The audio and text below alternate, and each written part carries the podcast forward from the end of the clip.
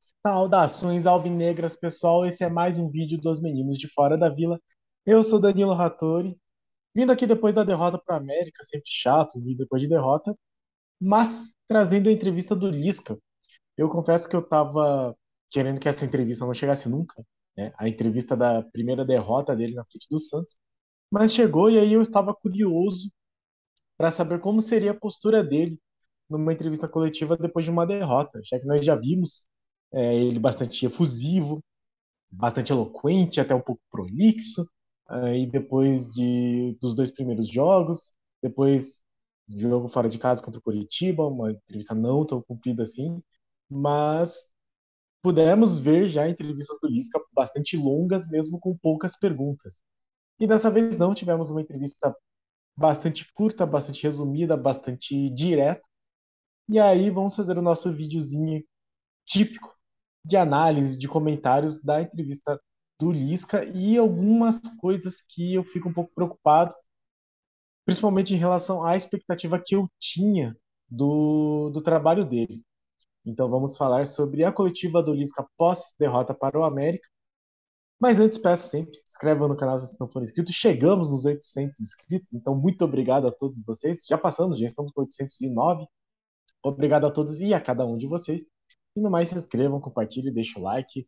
É, diga aí o que, você acha dos nossos vídeos, do Santos. Diga o que você quiser, esse aqui é o seu espaço para você interagir com a gente e falar da sua visão, seja de dentro, seja de fora da vila. E foi uma entrevista relativamente curta, então deu 11 minutos para cinco perguntas, algo que eu não esperava do Luiz.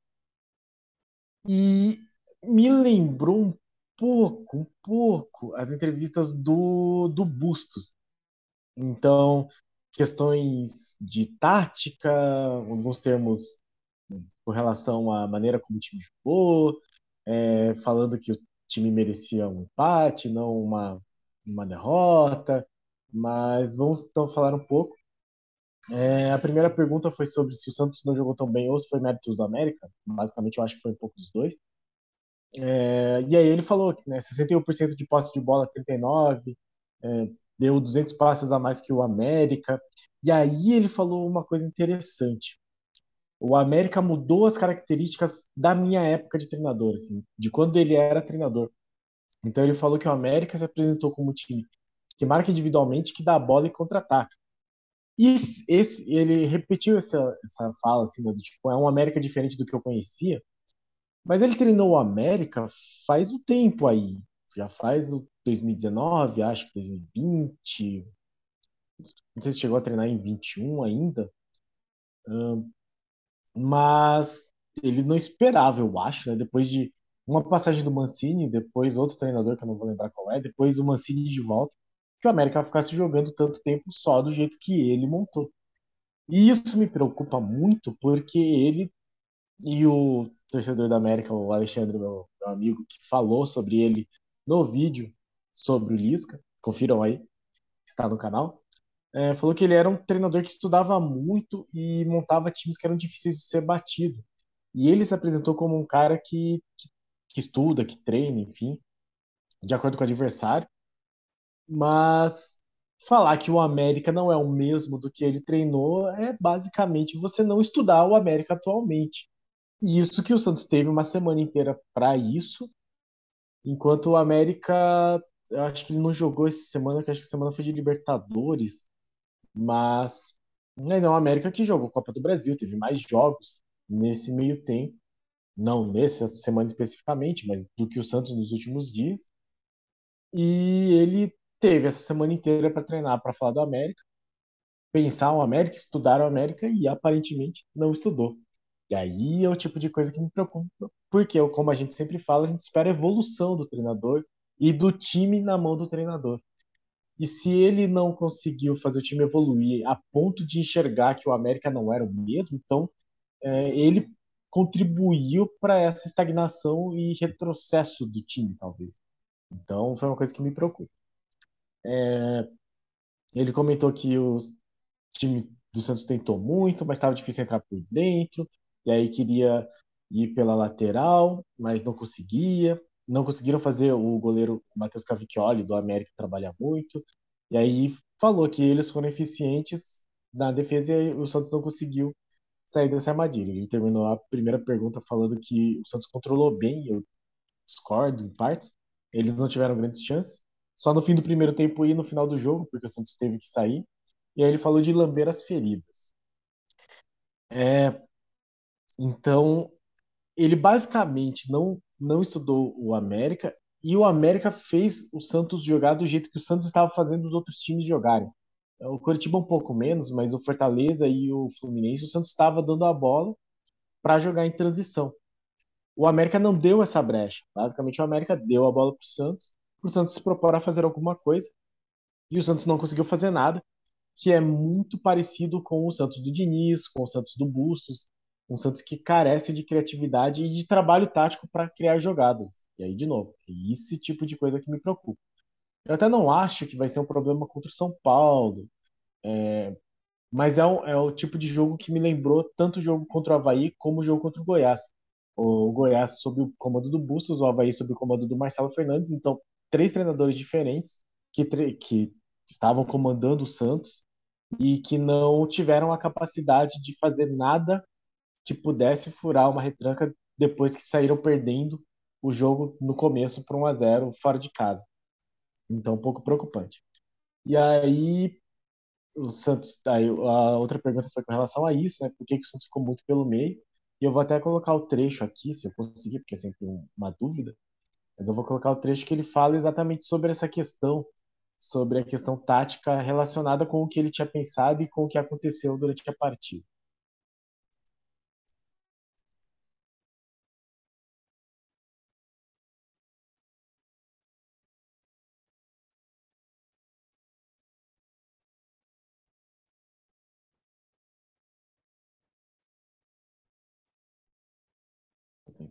Tentando. Foi, foi. A gente. Até porque eles controlavam muito também as beiradas, né? Dobrando a marcação. Os extremas deles jogam muito baixo, né? Junto com os laterais. Então as combinações na, na beirada estavam complicadas, né? A gente tentou entrar, atrair para o meio para jogar do lado oposto. Até conseguimos algumas vezes, mas aí fomos infelizes no penúltimo passe, né? Na servida para chegar matando. Aos chutes de média distância também que a gente podia ter utilizado. Quando a gente bateu, a gente não teve, né? Uh, a mira certa, vamos dizer assim assim, né? Elas acabaram saindo por cima, pelo lado, rebatendo no adversário, porque eram muitos jogadores, né? Bloqueando da intermediária para trás, intermediária defensiva deles para trás, não nos pressionaram em nenhum momento, também não saíram jogando, né? Jogaram muito em bolas longas, né? Sem, sem arriscar muito a articulação, brigar mais pela segunda bola, e sempre que a gente pegava a bola, eles estavam bem posicionados. A gente não conseguiu pegar eles mal posicionados em nenhum momento. Depois tentamos com o Luan, e aí foi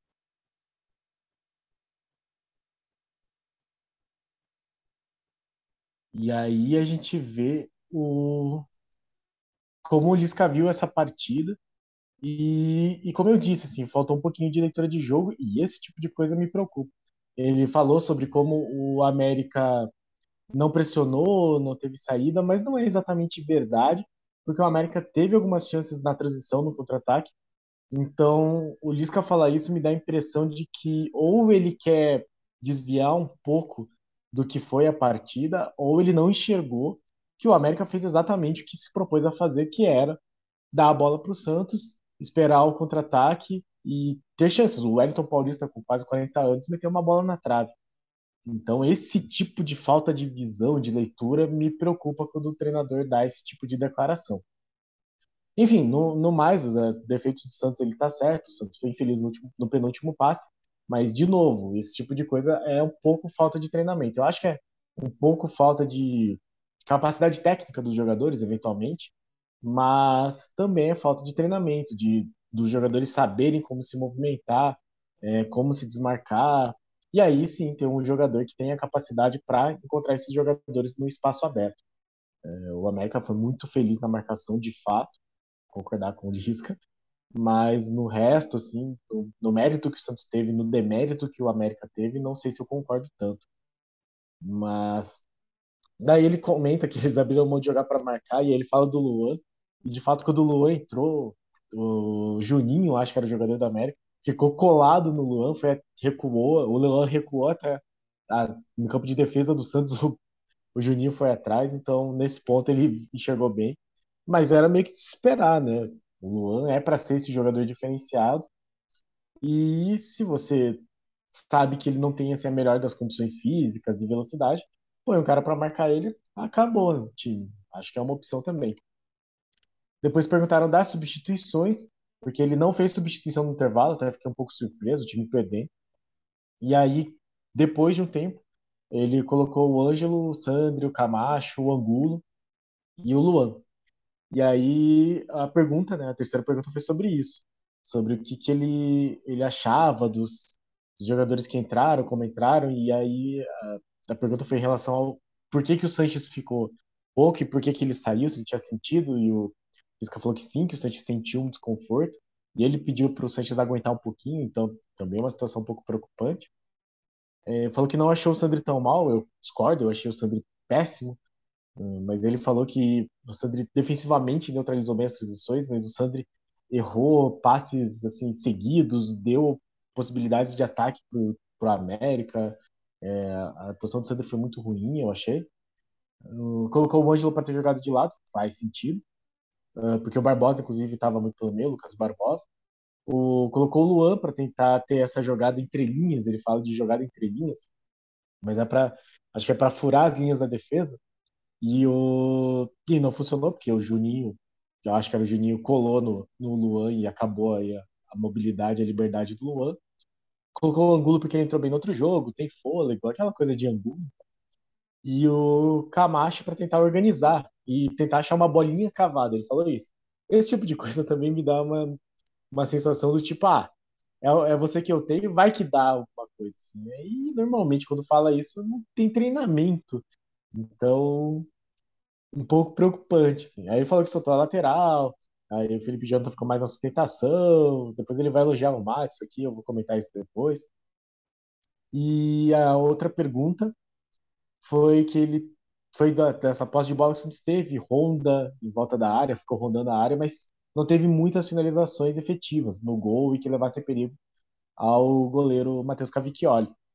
E como eu já disse, essa coisa de ter muita posse de bola e ficar rondando a área adversária sem fazer nada me lembra muito o time do Diniz, o que me dá a impressão de que o, é, um, é, é mais problemático pelo elenco do que pelo pelo treinador. E aí a gente torce para que jogadores como o Soteudo consigam furar melhor esse bloqueio, que o Carabarral é, seja esse jogador do chute de média distância, talvez, que quebra um pouco defesa, talvez um passe um pouco melhor, ou que o Luan consiga fazer o que dele se espera, que é quebrar essas linhas de defesa. Não estou super otimista, mas é esperança. E aí ele falou assim sobre isso, né, do chute de média distância, tem que ter uma bola parada melhor. Ele falou que o Santos teve bastante falta porque teve bastante a bola, mas não achei que foi tão, tão perigoso assim. E aí eu vou colocar aqui o trecho de novo em que ele fala sobre isso, né? Sobre isso que eu já tinha mencionado, que é o, o América não jogar do jeito que ele que ele lembrava do América jogar.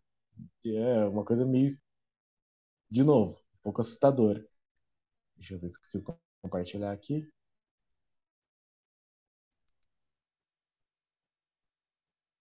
É, foi uma surpresa até o América jogar tão baixo, né? E com pouca posse de bola, né? Bem ao contrário do que quando eu estava aqui, né? Mas foi, foram eficientes, então é melhorar esses aspectos aí, né? De bola parada, chutes médias distâncias e as infiltrações pelas beiradas serem um pouco mais eficientes. De novo, é, de novo ele fala sobre isso, sobre como o América é diferente do América que ele jogava.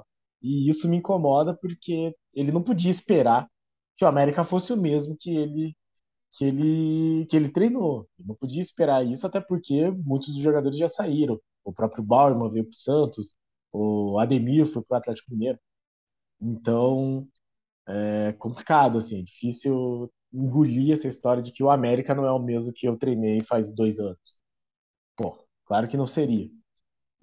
E, de novo, isso para mim denota falta de estudo, falta de trabalho ali. Uh, não estou falando que ele não está trabalhando, mas, mas, é o que dá a impressão quando você lamenta que o América não jogou do jeito que você esperava, porque ele jogou diferente do que ele jogava quando você treinava ele antes. De qualquer forma, ele falou desses aspectos exatamente. Melhorar, como se eles forem o, fossem o, o que a diferença entre o Santos jogar melhor ou não. Chute de média e longa distância, bola parada e é, infiltração pelas laterais. Eu acho que vai um pouco além, mas, mas são recursos que o Santos poderia aproveitar melhor. E a última pergunta foi com relação ao Carabarral e ao Soteldo, que são os dois, as duas contratações do Santos, e, e perguntaram, acho que até foi Felipe Camaro, é, é, perguntaram sobre quando ele imagina que eles vão entrar em campo e qual é a expectativa. E ele falou assim, que já imagina que eles possam jogar no Clássico, vai ver. É, falou que o Soteldo dispensa comentários, que ele falou que estava voltando para casa, tem uma história legal. Ele falou do Carabarral e ele falou que é um jogador que se encaixa no esquema dele, assim, no que, no que, ele, no que ele pensa para o Santos, que é um jogador que joga no tripé, ele falou. Não sei exatamente se esse tripé é ofensivo ou defensivo. É, imagino que seja o tripé do meio de campo, com dois volantes e um meia, ou um volante e dois meias, não sei. Mas ele falou do tripé, das articulações, chute de média distância, então que ele espera que o Carabarral seja esse jogador que tem esses recursos. E aí ele falou que ele quase botou o Natan, mas que o Matson cresceu no apoio. E aí eu fiquei meio assustado, assim. Que ele falou do lance que o Matson tocou de cabeça para o meio da área, assim, foi um lance relativamente perigoso. Mas o Matson errava umas bolas. Bom, é o Matson, ele é limitado no ataque. Não dá para colocar ele porque ele cresceu no apoio, assim. É, eu mantenho a minha opinião, eu acho que o Matson é um centroavante que alguém falou para ele que era lateral e aí ele resolveu investir nisso, mas, mas ele é centroavante. E de qualquer forma, ele terminou falando que que o que o que a defesa do, do América estava muito bem fechada, estava muito bem estruturada e aí ele espera que jogadores como Carabarral, Natan e o Soteldo, que ainda não estrearam, sejam jogadores que ajudem a furar essas defesas assim quando elas estão muito fechadas. Foi uma entrevista que, que me desanimou um pouquinho, nesse sentido de, de sempre esperar uma evolução do treinador. E ele acabou. Eu achei assim, que ele deu algumas desculpas um pouco evasivas, umas respostas é, meio. Hum, não sei, enlatadinhas demais. É, ele falou assim, de algumas coisas meio óbvias, como o Santos precisa ter mais chute de média distância, é, mais infiltração, precisa quebrar as defesas, mas ele não, não falou muito como que o Santos vai fazer isso, não reconheceu muito uh, os problemas do Santos em chegar nesse, nessa solução. Assim. Vamos ver se. Isso depois de uma semana de trabalho, uma semana cheia de trabalho, que é o tipo de coisa que incomoda um pouco, apesar de ser o segundo jogo seguido fora. Então, vamos ver se voltando agora, num clássico, que é sempre complicado, mas jogando em casa, de um adversário que vai jogar no meio de semana, um mata-mata, assim, então o calendário do São Paulo é mais complicado. E além do que o São Paulo está preocupado com o Sul-Americana também. Então vamos ver se com essa semana agora, antes do clássico, ele consegue é, ter um bom resultado, porque a gente sabe, se conseguir vencer no clássico, seja de 1 a 0, seja como for, uh, as críticas já dão uma baixada boa, ele já volta aquele ânimo. Então é um jogo que acaba se tornando muito importante e daí a gente vê o que, como que vai ser o, o peso da crítica no futuro. Certo, pessoal? Então essa foi a entrevista do Lisca, tá lá completa no site da Santos TV, no canal da Santos TV. Se quiser conferir lá, vai ver que é basicamente o que eu falei aqui, mas de uma maneira mais lisca doido de falar. E no mais, muito obrigado a todos que assistiram o vídeo. Muito obrigado a todos os nossos inscritos. Se você não é inscrito, se inscreve no canal, deixe seu like, compartilhe o link, deixe comentários, diga o que você acha das entrevistas do Lisca, o que você achou dessa, dessa partida e dessa semana aí que o Lisca teve de trabalho. E no mais, vamos tentando trazer conteúdos enquanto o Santos não joga e falar muito de Santos aqui. Muito obrigado a todos e pra cima deles. Abraço!